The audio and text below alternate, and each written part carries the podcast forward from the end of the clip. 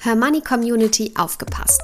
Seit sieben Jahren arbeiten wir von Hermoney daran, dass wir euer Safe Space für alle finanziellen Themen werden. Und jetzt wird aus dieser Vision endlich Realität. Das komplette Angebot von Hermoney gebündelt auf einer Plattform. Videokurse, Community-Bereich, Club-Webinare, Coaching-Sessions, Rentenlückenrechner und vieles mehr erwarten euch. Mehr Infos findet ihr unter hermoney.de slash club.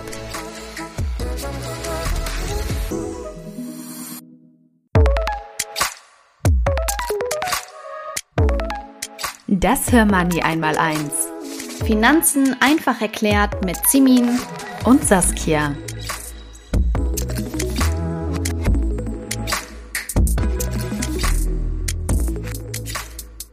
Hallo Simin. Hallo Saskia. Ich fasse noch mal kurz zusammen, was wir bisher gelernt haben, bevor wir in unser heutiges Thema einsteigen. Also, ich denke, das wichtigste Learning für uns alle ist, wir brauchen alle ein breit diversifiziertes Depot quer durch sämtliche Branchen und Regionen, um zu Investorinnen und nicht zu Spekulantinnen zu werden. Das geht zum Beispiel mit einem ETF auf den MSCI All Country World, den FTSE All World oder beispielsweise eine Mischung aus dem MSCI World und dem MSCI Emerging Markets.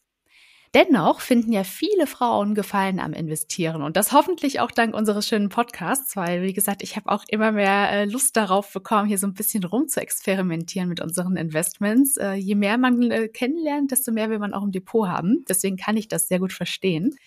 Manche von unseren Investorinnen oder Hörerinnen würden gern ein bisschen Spielgeld einsetzen, um hier und da auch mal riskantere Investments zu tätigen. Und so etwas kann Frau ja auch gerne tun, wenn sie Geld übrig hat, das im schlimmsten Fall, nämlich dann, wenn das Investment scheitert, weg ist.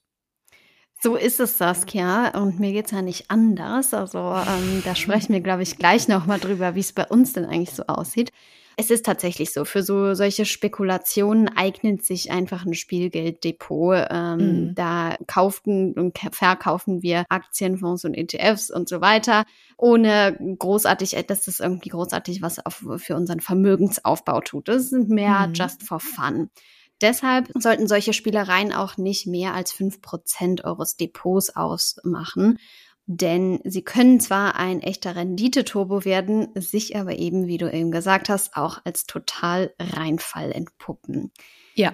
Und daher empfiehlt es sich auch, das Spiel Spielgelddepot von dem Depot zu trennen, das wir zum Vermögensaufbau und die Altersvorsorge nutzen. Einfach weil, ja, das besser ist, wenn man sein Basisdepot sozusagen in sicheren Tüchern hat und weiß, okay, da gehe ich nicht ran an das Geld und da schiebe ich auch nichts hin und her, ja. äh, sondern dann eben, wobei ich sagen muss, ich mache es zum Beispiel über ein Depot, weil ich mich, weil ich mich selber kenne und du weiß, bist okay, ja auch die faulste Investorin, die ich kenne, Simin. ja gut, das zum einen, aber zum anderen weiß ich auch, ich habe mich halbwegs im Griff. Also äh, ich bin ja. nicht so eine Spielerin.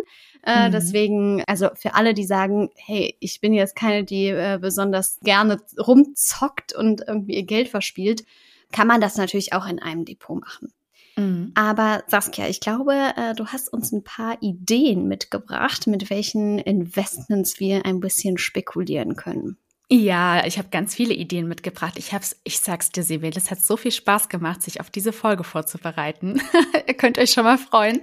Wir haben euch ganz viel mitgebracht. Ich habe mal so ein bisschen in den unendlichen Tiefen unseres Hermanni-Archivs gestöbert und äh, bin dann als allererstes auf die Themenfonds beziehungsweise die Themen-ETFs aufmerksam geworden.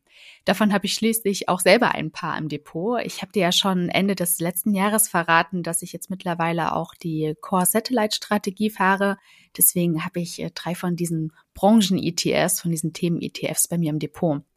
Vielleicht erkläre ich euch noch mal ganz kurz, was das ist. Also Themen-ETFs bilden so Megatrends wie zum Beispiel Nachhaltigkeit, Energie, künstliche Intelligenz, Cybersecurity, Nahrungsmittel, Gesundheit, E-Mobilität, Luxusmarken, die Blockchain, E-Sport und Gaming, Technologie oder die Halbleiterbranche ab.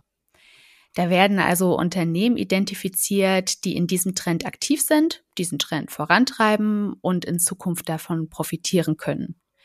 Allerdings sind in so einem Fonds oder ETF oft nur zwischen 25 und 100 Unternehmen. Breit gestreut ist er also nicht. Das sollte man wissen und da sollte man auch vorher mal gucken, in was genau man da so investiert, wie viele Aktiengesellschaften sich in diesem Fonds oder ETF befinden. Ja, und vor allem auch, weil da so wenige Unternehmen drin sind, sind solche Themenfonds oder ETFs teilweise extrem volatil und spekulativ. Nehmen wir doch zum Beispiel mal den LNG Hydrogen Economy Usage ETF. Dieser ETF kam im Februar 2021 auf den Markt und war damit der erste Wasserstoff-ETF. Mit diesem ETF setzt du auf die Wertentwicklung der gesamten globalen Wasserstoff-Wertschöpfungskette. Im Index sind Unternehmen, die Wasserstoff erzeugen, die Brennstoffzellen herstellen, Komponenten für die Brennstoffzellen liefern und dazu Industriegasunternehmen. Wenig überraschend haben Industrieunternehmen mit 52 Prozent das größte Gewicht, gefolgt von Rohstoffen mit 28 Prozent. Rund 28 Prozent der Firmen sitzen in den USA. Bei seiner Markteinführung war der ETF sehr beliebt bei den Anlegerinnen, bei mir übrigens auch, doch der stürzte zwischenzeitlich um knapp 50 Prozent ab. Und niemand weiß, ob die Wasserstoffbranche irgendwann tatsächlich boomt. Ich hoffe es sehr, aber ich habe ja, wie gesagt, auch leider 2024 noch keine Glaskugel. Und das bedeutet dann auch einfach, dass auch so ein Themen-ETF wie dieser immer nur als Beimischung im Depot dienen sollte und niemals den Kern deines Portfolios ausmachen soll. So viel zu dem ersten Vorschlag, zu unseren Themenfonds. Aber Simin, was würdest du denn mit deinem Spielgeld anstellen? Ja, also ich habe äh, natürlich auch den einen oder anderen Themenfonds im Portfolio, aber äh, ja. tatsächlich sieht's bei, bei mir auch nicht immer so doll aus. Da muss man, das, das zeigt halt nochmal, warum wir das extra sagen mit dem Spielgeld, ja. Ja. Äh, Weil es dann einfach mal um 50 Prozent runtergehen kann. Also es ist wirklich eine reine Interessens- oder Fun-Geschichte, sage ich mal. Ja. Ich habe aber auch die eine oder andere Einzelaktie im Depot. Ähm, mhm. Und wenn ich die Zeit und Muße hätte, würde ich vielleicht sogar viel mehr noch mit äh, Einzelaktien mich beschäftigen. Aber äh, man darf nicht unterschätzen, das Ganze kommt auch mit ein bisschen Arbeit daher, denn ja. vor dem Kauf sollte man durchaus wichtige Aktienkennzahlen lesen und verstehen und sich damit eben genauer beschäftigen mit dem jeweiligen Geschäftsmodell. Und ja, wenn man dann aber ein Unternehmen gefunden hat, von dem man glaubt, dass es einem langfristig eine ganz schöne Rendite bringen könnte, dann ähm, kann man die Aktien ganz normal über den jeweiligen Broker beziehungsweise das Depot kaufen.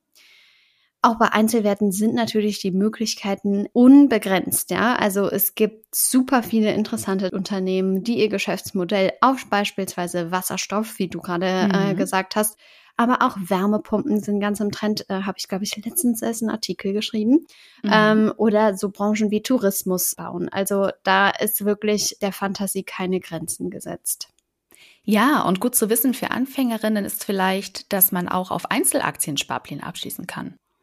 Solche Aktiensparpläne lassen sich kostengünstig zum Beispiel bei Scalable, Trade Republic, der Consorsbank, Comdirect und ING abschließen. Wir verlinken euch da auch nochmal einen Artikel mit einem Vergleich der Broker, die Aktiensparpläne anbieten in den Show Notes. Ja, so lassen sich peu à peu auch mit wenig Geld teure Aktien erwerben. Ja, und anders funktioniert der Aktienkauf für die breite Masse teilweise gar nicht, je nachdem, mhm. äh, welche Aktiengesellschaften im Depot landen sollen. Die Aktien von Lind und Sprüngli zum Beispiel ist eine der teuersten der oh, Welt. Ja. ja, ja, von der träume ich auch. Eine Aktie von Lind kostet aktuell allerdings leider über 110.000 Euro und die hat ja wohl kaum jemand einfach mal zu Hause herumliegen. Nee, leider nicht, Saskia. Ähm, aber mit einem Aktiensparplan könntest du zum Beispiel über Jahre hinweg auf eine Aktie des Unternehmens hinsparen und dann hoffentlich eines Tages einen der berühmten vier Kilo schweren Schokoladenkoffer nach Hause geliefert bekommen. Ja, das ist mein Traum.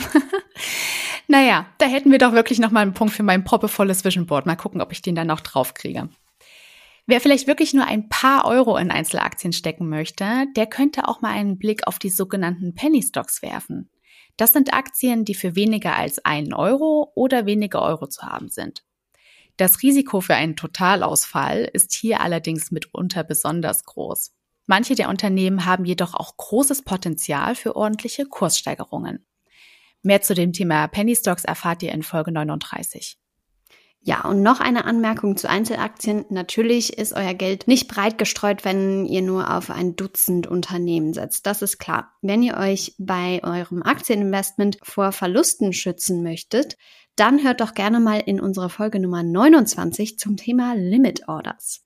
Mhm. Aber Saskia, hast du noch andere Ideen, was man mit seinem Spielgelddepot so anfangen könnte? Ja, und ich denke, die nächste Idee kennen unsere aufmerksamen Hörmoney einmal eins Hörerinnen auch schon. Denn in Folge 31 haben wir mit Floriana Hofmann über Zertifikate gesprochen. Das sind Wertpapiere aus der Gruppe der Derivate, die sehr spekulativ sind. Somit eignen sie sich nicht für Anfängerinnen. Dafür aber für Frauen, die Spaß am Zocken an der Börse haben. Ja, ich erinnere mich noch sehr, sehr gut an die Folge mit Floriana.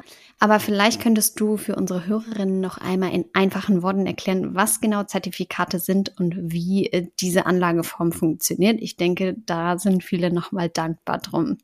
Ja, das war ja auch total kompliziert, aber Floriana hat's recht gut erklärt, deswegen versuche ich es jetzt einfach mal. Also, ein Zertifikat wird auf einen bestimmten Basiswert aufgelegt, zum Beispiel eine Aktie oder auch einen Index. Sie können auch Rohstoffe, Währungen und so weiter abbilden. Üblicherweise haben Zertifikate eine feste Laufzeit. Der Emittent und die Käuferin vereinbaren zu Beginn einen Zins und die Rückzahlung, abhängig von einem bestimmten Ereignis. In die Struktur werden oft weitere Komponenten und Bedingungen eingebaut. Zum Beispiel, dass der Basiswert eine bestimmte Marke nicht überschreiten darf und oder bis zu einem bestimmten Zeitpunkt um einen gewissen Prozentsatz fallen muss. Nur wenn diese Bedingung am Ende der Laufzeit erfüllt ist, das Ereignis, auf das gewettet wurde, also eintritt, machen die Anlegerinnen Gewinn. Ich glaube, warum Zertifikate gerade für Spekulantinnen interessant sind, ist, dass Anlegerinnen mit ihnen auch auf fallende Kurse setzen können, beispielsweise von einer bestimmten Aktie oder einem Index. Man kann damit also theoretisch nicht nur wie bei Aktien Gewinne machen, wenn die Kurse steigen, sondern auch wenn sie fallen oder seitwärts laufen. Ja. Man geht sozusagen eine Wette mit dem Emittenten bzw. Herausgeber ein und das macht sie natürlich besonders spannend. Ja, ganz genau das übt den Reiz bei diesem Investmentprodukt aus. Dazu mal ein Beispiel. Ich wette darauf, dass eine Aktie A, die heute bei 100 Euro steht, in sechs Monaten nur noch bei 80 Euro steht. Ich mache also dann einen Gewinn, wenn der Aktienkurs auf 80 Euro sinkt. Aber lass uns doch noch weitere Ideen für unser Spielgelddepot sammeln. Was hast du uns denn noch mitgebracht, Simin? Ja, ein Thema, über das wir noch gar nicht gesprochen haben, sind sogenannte REITs und Immobilienaktien. Sind die günstiger als eine Eigentumswohnung in Köln, Simin? Absolut. Und genau darin liegt natürlich auch der Vorteil dieser Investmentgruppe. Wer sich keine eigene Wohnung leisten kann, hat andere Möglichkeiten, um am Immobilienmarkt zu partizipieren. Es gibt zum Beispiel Immobilien-ETFs und Immobilienaktien, wie zum Beispiel die Deutsche Wohnen. Außerdem gibt es offene und geschlossene Immobilienfonds, wobei die letztgenannten im Grunde genommen nicht wirklich was für herkömmliche Investoren wie dich und mich sind, Saskia. Ja, genau. Über die geschlossenen und offenen Immobilienfonds und ETFs haben wir bereits in Folge 36 gesprochen. Hört da auch gerne nochmal rein. Genau. Und dann wären da natürlich noch die eben erwähnten REITs. REIT, das steht für Real Estate Investment Trust. Was genau ist das? Im Endeffekt, ja, handelt es sich einfach um ein Paket von börsennotierten, in der Immobilienbranche tätigen Aktiengesellschaften. REITs sind an der Börse handelbar, Immobilienaktien und ETFs natürlich sowieso. Wir verlinken euch hierzu einen Artikel in den Show Notes. Sehr cool. Weißt du, was ich bald mit ein bisschen Spielgeld machen will? Erzähl's mir. ich würde ja super gerne ein bisschen Geld in die Hand nehmen und mir davon Rohstoffe kaufen. Ich weiß bereits von dir, dass du kein Erdöl im Keller lagern möchtest. Deshalb tippe ich mal auf Gold und Diamanten. Ja, so ist es. Das wäre total schön. In Folge 34 haben wir ja auch schon mal über Rohstoffe gesprochen. Auch die können dem Depot natürlich beigemischt werden, wenn man ein bisschen Spielgeld übrig hat. Möglich sind Investments in fossile Energieträger, Edelmetalle wie eben Gold, Industriemetalle, Agrarprodukte und Vieh. Mit so speziellen Bereichen wie beispielsweise Waldinvestments sollte man sich vorher jedoch gut auseinandersetzen. Es klingt ja auch immer total sinnvoll und nachhaltig, ne, so in Wald zu investieren. Aber finanziell kann ein Investment zum echten Problem werden. Sowohl Dürre als auch Plagen, wie zum Beispiel der Borkenkäfer, bedrohen ja die Bäume. Zusätzlich werden entsprechende Investments häufig über geschlossene Fonds angeboten, die zusätzliche Risiken für PrivatanlegerInnen bergen. Hier ist also wirklich Vorsicht geboten. Blindes Investieren kann hier nach hinten losgehen. Ja, und das gilt natürlich nicht nur für Wald, da Rohstoffe häufig über Zertifikate gehandelt werden, sollte man sich vorher mit dieser Art von Investments auf jeden Fall beschäftigen und genau die Risiken kennen. Ja, genau. Da sollte man sich vorher unbedingt schlau machen. Die meisten AnlegerInnen bevorzugen es, in breite Rohstoffindizes zu investieren, die verschiedene Rohstoffe in einem Bündel haben. Es gibt mehrere Rohstoffindizes zur Auswahl, die sich hinsichtlich der Anzahl der Rohstoffe und der Gewichtung unterscheiden.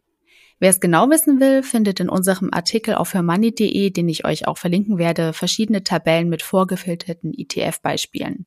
Ja, dann würde ich sagen, halt uns auf jeden Fall unbedingt auf dem Laufenden, ob du Gold und Diamanten bald als Teil deines Depots hast, Saskia. Ah, ja, ich hoffe es. Ich halte euch auf dem Laufenden. Ja, sehr viele Fragen bekommen wir auch immer wieder zum Thema Kryptowährungen. Deshalb mm. wandert auch diese Investmentart in unsere Ideenkiste fürs Spielgelddepot. Hier hast du auch wieder mehrere Möglichkeiten. Welche sind das, Saskia? Entweder du kaufst direkt die Coins deiner bevorzugten Kryptowährung und bewahrst sie in der sogenannten Wallet auf, oder du investierst in Zertifikate oder Derivate, die die Wertentwicklung der Kryptowährung nachvollziehen. Dann besitzt du jedoch keine Coins. Alternativ könntest du dein Spielgeld in Unternehmen stecken, die von dem Kryptotrend profitieren. Damit kaufst du Aktien, die unter anderem mit dem jeweiligen Kryptokurs zusammenhängen. Dazu gehören zum Beispiel die Aktien von Coinbase und Nvidia. Und noch eine Idee, wie ihr am Kryptotrend mitverdienen könntet. Es gibt spezielle ETFs, die in Firmen investieren, die Dienstleistungen und Beratungen rund um Kryptowährungen anbieten. Zum Beispiel sogenannte Blockchain-ETFs. Wer mhm. in so etwas investiert, braucht allerdings starke Nerven. Der Wisdom Tree Blockchain ETF zum Beispiel hat sich als ganz schön volatiles Investment entpuppt. Ja, ich weiß genau, was du meinst, Simin. Den habe ich nämlich auch in meinem Spielgelddepot. Damit bin ich aktuell allerdings oft in den roten Zahlen. Ja, das glaube ich dir. Dann kannst du uns aber vielleicht direkt nochmal erklären, was die Blockchain eigentlich ist. Boah. Puh, ja, ähm, ich versuch's. Ähm, die Blockchain. Also, stell sie dir jetzt einfach mal als digitales Buch vor, das Informationen speichert. In diesem Buch werden Informationen in Blöcken gespeichert, die miteinander verknüpft sind, ähnlich wie Seiten in einem ja, normalen Buch. Jeder Block enthält Informationen und einen speziellen Code, der ihn eindeutig identifiziert. Das Besondere an der Blockchain ist, dass sie dezentralisiert ist. Das bedeutet, dass keine einzelne Person oder Institution die Kontrolle hat.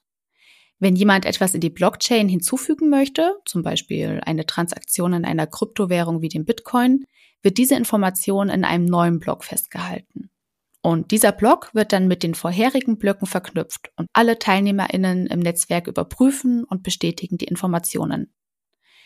Da die Blockchain dezentralisiert ist, ist es sehr schwierig, sie zu manipulieren. Das macht sie sicherer gegenüber Betrug. Außerdem können alle TeilnehmerInnen die gesamte Historie aller Blöcke sehen, was wiederum Transparenz schafft. In einfachen Worten ist die Blockchain also wie ein sicheres digitales Buch, in dem Informationen transparent und manipulationssicher gespeichert werden können.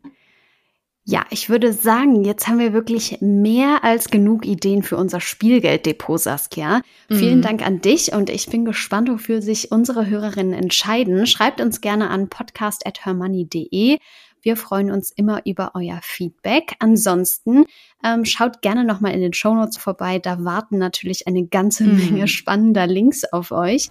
Und dann würde ich sagen, bis in zwei Wochen, Saskia. Bis in zwei Wochen, Simin. Tschüss.